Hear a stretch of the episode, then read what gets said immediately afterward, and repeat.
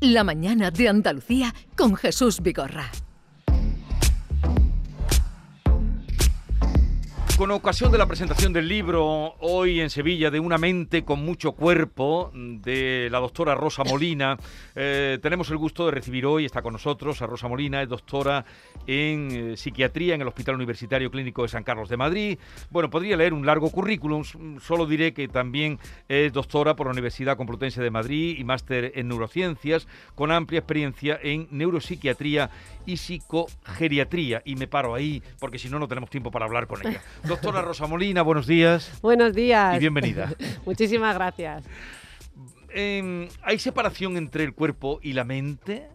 Bueno, continuamente lo hacemos, ¿verdad? ¿O son una misma cosa? Una misma cosa, sin duda alguna. Pero lo pensamos poco. Yo creo que en nuestro lenguaje cotidiano, en la forma de ver las cosas, aunque si, si, a la gente le preguntamos qué pensáis, son la misma cosa, casi todo el mundo diría que lo mismo, ¿verdad? Sin embargo, la mayor parte de la gente que viene a nuestras consultas, eh, bueno, llega después de un periplo por un montón de especialistas médicos cuando las molestias han sido corporales. Es decir, si han tenido dolores de cabeza, molestias gástricas, que son el fruto de sus eh, de estrés o de conflictos emocionales que hayan pasado, les cuesta mucho conectar esos síntomas corporales con lo que están sintiendo. Una mente con mucho cuerpo entiende tus emociones y cuida de tu salud mental. La salud mental que ahora se ha comenzado a hablar quizá por el daño que nos ha hecho este tiempo de pandemia, ¿no? Mm, muchísimo ahora, ¿verdad? Eh, yo creo que la pandemia ha hecho mucho daño en muchos aspectos también creo que ha hecho tambalearse un poquito nuestra salud mental, pero luego ha traído cosas buenas. Y es que el hecho de que se, esté hablando tanto de salud mental nos ayuda a reducir el estigma que es uno de los grandes eh, factores negativos que juegan en contra de la evolución positiva de nuestros pacientes.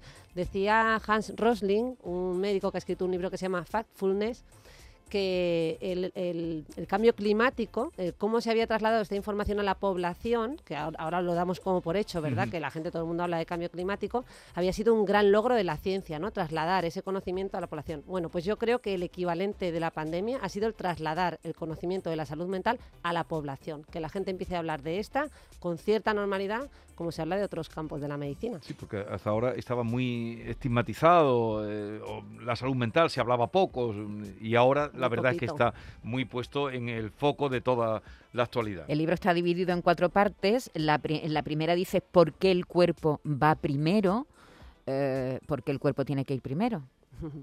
Bueno, pues porque nos olvidamos de que las emociones eh, en gran parte ocurren ahí en primer lugar. Decía el neurocientífico William James que no corremos porque tenemos miedo, sino que tenemos miedo porque corremos. Es decir, primero echamos a correr, ¿verdad?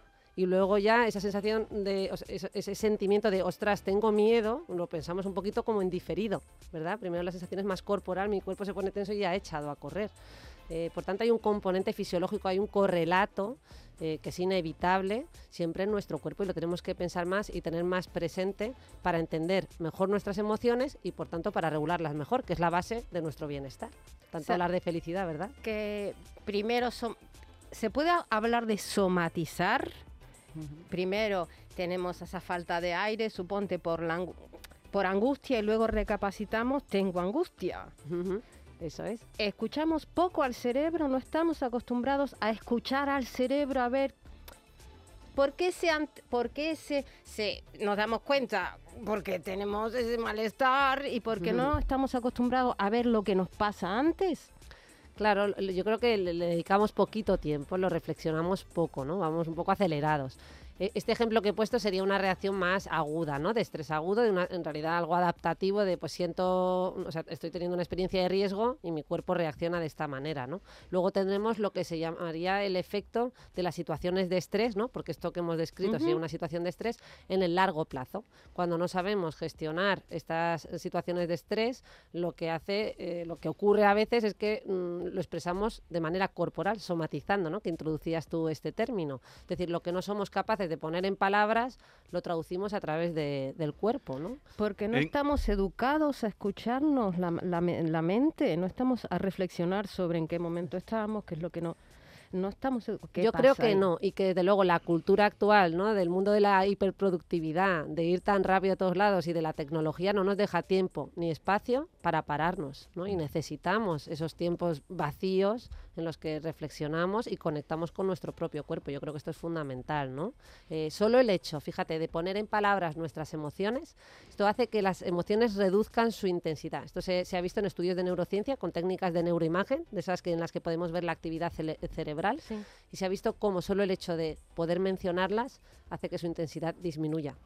En, el libro, eh, Rosa, hablas de la relación entre las sensaciones físicas y los problemas emocionales de los que estabas hablando antes. Eh, ¿Nuestras emociones pueden hacernos enfermar? Pues sí, sí que esto lo vemos, ¿no? Lo podemos ver en, en- en lo que conocemos como los trastornos por somatización, también en el campo de la psicosomática. Ambos términos se parecen mucho, a veces los límites son confusos. En realidad, cuando hablamos de somatización nos referimos a, a esos síntomas corporales, ¿no? Como puede ser un dolor de estómago, pero en el que no encontramos un correlato, por ejemplo, no encontramos una úlcera ni ninguna lesión, ¿no? Eh, lo que sí que sabemos es que el conflicto está, ¿no? Lo, lo que lo ha producido fundamentalmente ha sido un conflicto psíquico.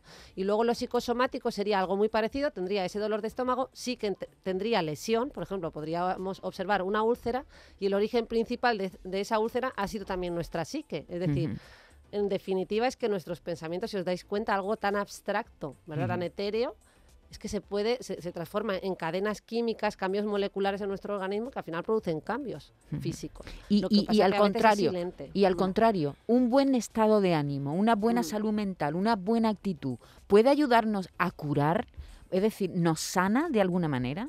Claro, qué importante esto que, mencionas. Yo creo que esto todos los médicos ya de cualquier especialidad a día de hoy eh, lo identifican claramente, pues por hablar de cardiología, ¿no? Eh, ellos atienden a muchos pacientes con infarto y saben que esa buena disposición, esa buena salud mental, esa buena capacidad para adaptarme, mantener un optimismo, ¿verdad? El saber cuidar de esa eh, salud mental me va a ayudar a la recuperación de ese infarto, a, a la, ¿no? a ese pronóstico de cómo evolucione, porque si sigo con niveles de estrés muy elevados, creo verdad que es bastante intuitivo que la evolución de ese infarto no va a ser igual. Hay un capítulo que me encanta, que es el capítulo del paseo. Hablas mucho del paseo, de- hablas mucho de los peripatéticos, de que, que, que pensaban andando, ¿no? Eso y, es. y- y- y la- los beneficios que tiene el paseo, no solamente para el cuerpo, también para la mente. Nos ayuda a concentrarnos, a tener mayor co- concentración. Háblanos de, lo- de las cualidades del paseo, del movimiento en general, pero del paseo en particular. De hecho, yo creo que esta entrevista la tendríamos que, estar haciendo Pues- mientras paseábamos. Pues la podría- un día hicimos un intento con, con- con el señor que se acaba de ir, eh, hicimos un intento paseando a la vera del río.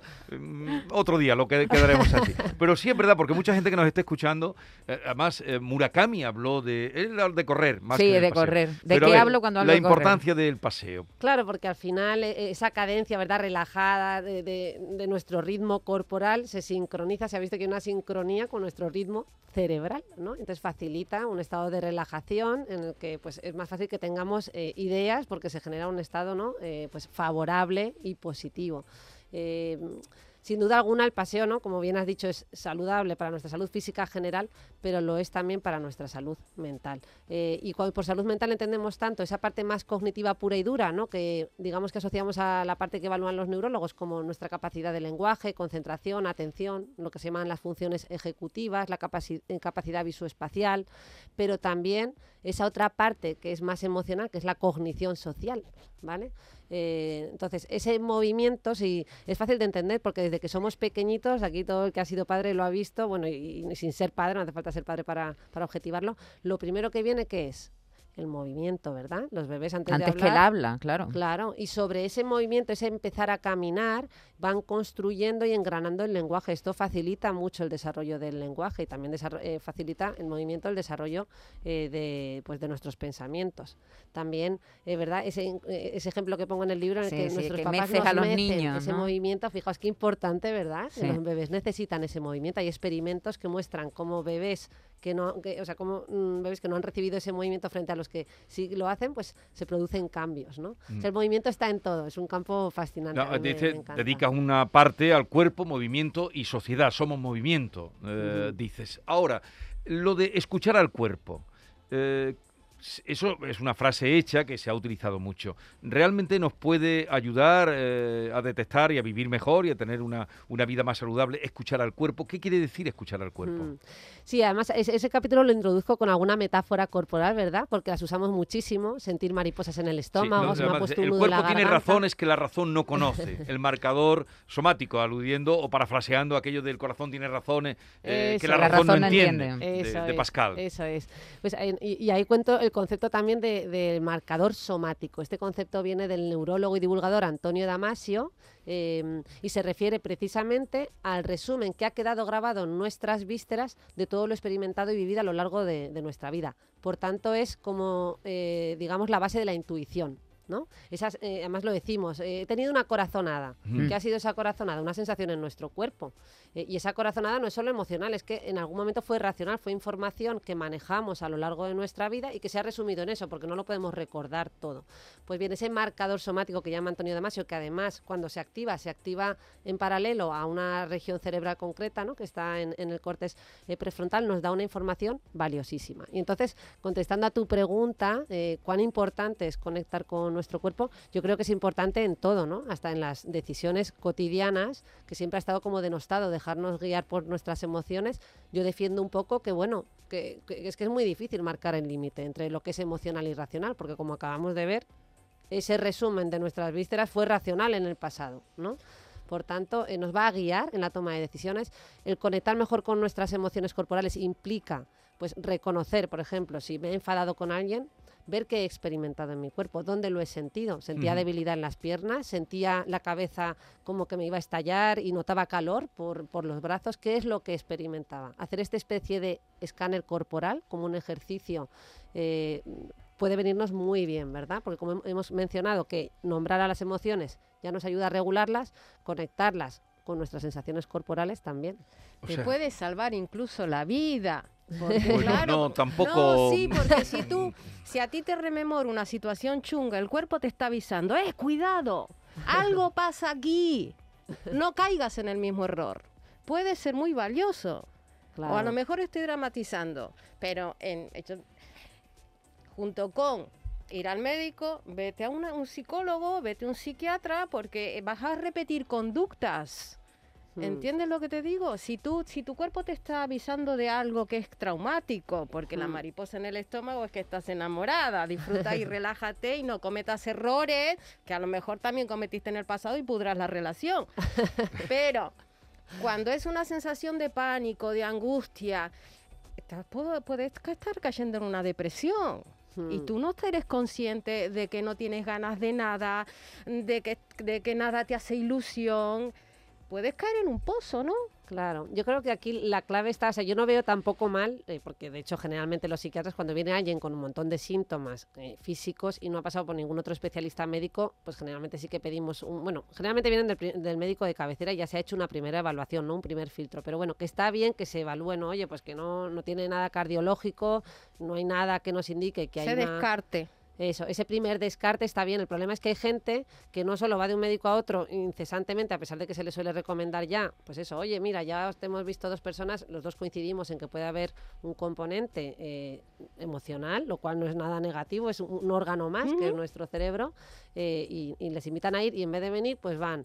Eh, que si a mm, tiendas de productos naturales se toman todas las hierbas del mundo que encuentran, que además les cuestan un dineral, luego dicen que si los fármacos, digo, pues se han gastado miles de euros en, en todo tipo de brebajes si no se van a hacer chakras, cuencos tibetanos y todo tipo de cosas con tal de no llegar a un profesional de la salud mental. ¿No será más fácil empezar por nosotros y si ya vemos que todo está bien, pues ya tómate todas las hierbas que quieras?